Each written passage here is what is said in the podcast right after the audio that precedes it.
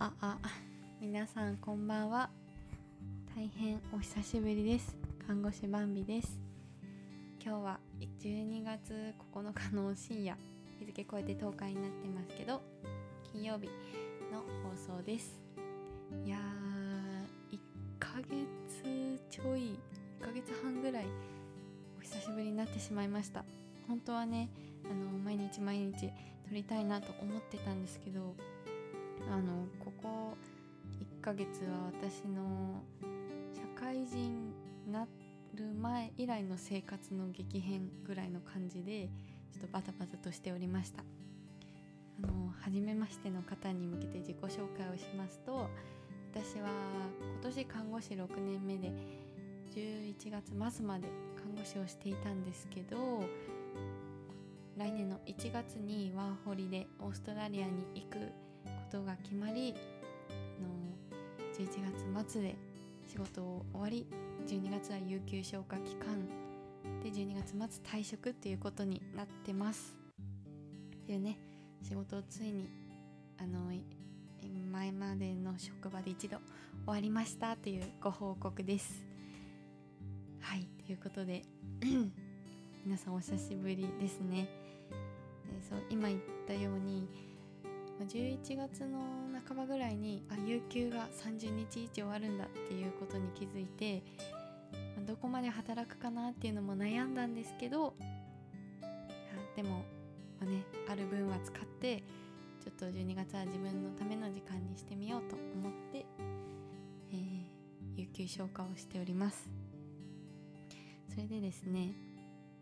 あの11月中にも引っ越し準備をしようと思ってたんですけど結構あのまたコロナの患者さん増えてきたり英語の勉強でね結構時間取られたりしてやらなきゃいけないことが山積みになってパニックになったので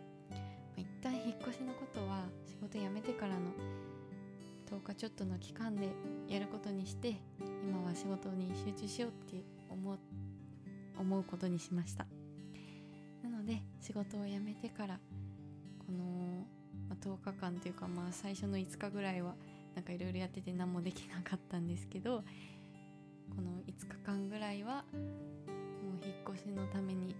いろいろ準備してました。話せば長くなるのでねあの仕事辞める時どうだったかと引っ越し準備どうだったかっていうお話またゆっくりしたいと思うんですけど私毎日いろんなことがあっていろいろ思ったことあるからちょっとでもお話しして記録を残せたらいいなと思い今日深夜ですが撮り始めました。それでですね、まあ、今日はですねあの近況として2つお話ししたいんですけどまず一昨日からですねなんとジンマシンが出ております。すぎる。辛すぎる。うん。私前に一度なったことあるんですけどその時の原因はおそらく腸炎にねなった後だったから、まあ、体力の低下と、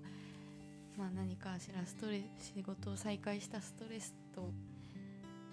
まあ、あとはその腸炎のウイルスが影響してるんじゃないかってお医者さんに言われましたけどそんな感じでした。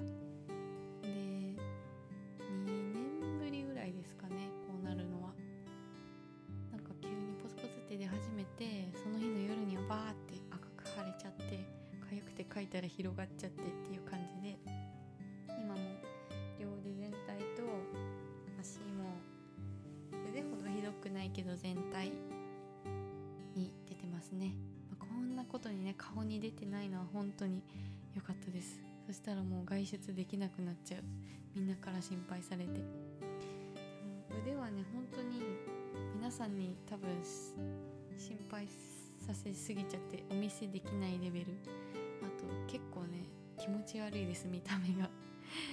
赤くブツブツってなってなんか腫れた中心が白くなったりして集合体恐怖症の方とか絶対無理なグロテスクな画像になっちゃうと思うのでお見せできないです。今日はあのオンライン診察そうオンライン診察についてもね皆さんにお話ししたいんですけどあの私この間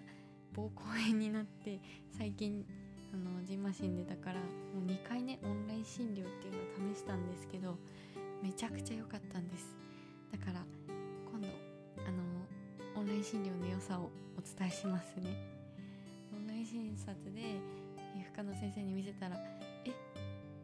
結構出てますね」結構びっくりされてて前のジンマシンもこんな感じだったから普通かと思ったけどちょっとひどいみたいです。なので今日お薬抗アレルギー薬2種類と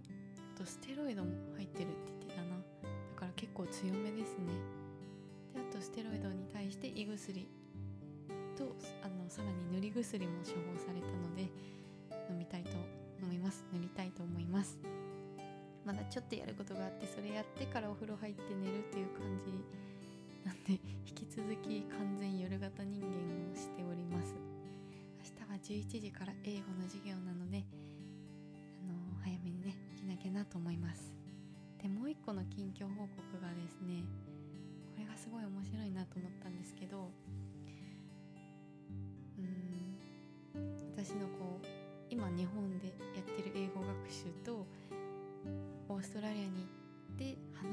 っていうのがなんか逆の立場になるんだなってなんか実感したのが面白かったんです。